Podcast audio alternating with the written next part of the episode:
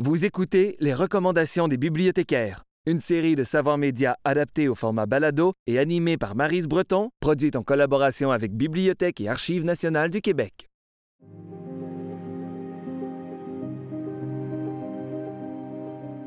Bonjour, je m'appelle Marise. Je vais vous proposer aujourd'hui des suggestions de lecture sur le sujet de l'intimité et de la sexualité à l'ère des nouvelles technologies.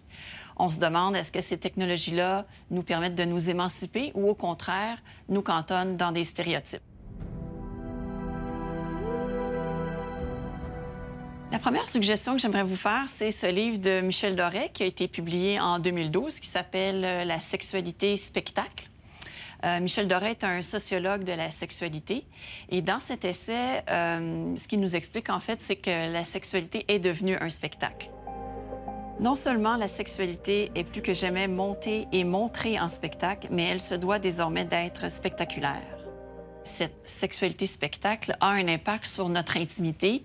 Euh, en fait, elle nous éloigne de notre intimité avec nous-mêmes, mais aussi avec les autres. Et il veut, avec cet essai-là, qu'on puisse porter un regard critique sur la sexualité spectacle qui nous entoure. Voici maintenant une suggestion de lecture euh, pour une perspective plus historique. Donc, il s'agit d'une histoire des sexualités au Québec au 20e siècle. C'est un ouvrage collectif sous la direction de Jean-Philippe Warren. Donc, on retrouve ici plusieurs auteurs spécialistes sur le sujet des auteurs canadiens et québécois, euh, qui abordent différents thèmes ou différents sujets très variés, comme par exemple euh, la censure des journaux jaunes à Rimouski, ou encore euh, le mouvement de contestation des gays à Montréal dans les années 70, ou l'éducation sentimentale et sexuelle des garçons au pensionnat.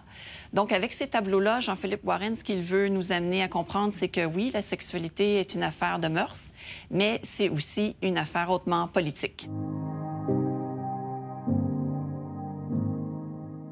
Voici une, autre suggestion qui est un roman d'Alexandre Soublière euh, qui est paru en 2015. Euh, il s'agit de Aminata Virosa.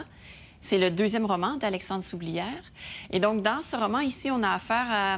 On, plonge dans les activités d'une entreprise qui s'appelle Iena et qui se spécialise dans l'installation de, caméras et de logiciels espions euh, pour assouvir les fantasmes de leurs clients. Et donc, c'est en fait une histoire d'amour entre un des fondateurs de l'entreprise et, et une des clientes. Leur spécialité, vendre les images, photos, vidéos des personnes qui font fantasmer leurs clients. Pour arriver à leur fin, ils sont prêts à tout. Et à cette ère MeToo, en fait, ce roman-là nous fait réfléchir justement sur les questions de médias sociaux, vie privée, intimité euh, et éthique. Voici maintenant une suggestion d'un documentaire qui a été réalisé en 2009 par l'écrivaine féministe Virginie Despentes.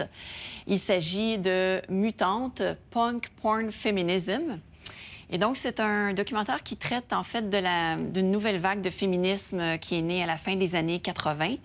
Et euh, dans ce documentaire-là, on aborde là, où on suit les principales euh, féministes de ce mouvement-là, qui sont des femmes issues de la pornographie, euh, de la prostitution et des arts, comme par exemple Annie Sprinkle, Lydia Lunch et Carol Queen. Ces femmes se réclament en fait comme étant pro-sexe et donc, euh, au lieu d'interdire la pornographie, elles veulent plutôt se la réapproprier euh, et donner la voix justement aux femmes et aux minorités euh, LGBTQ.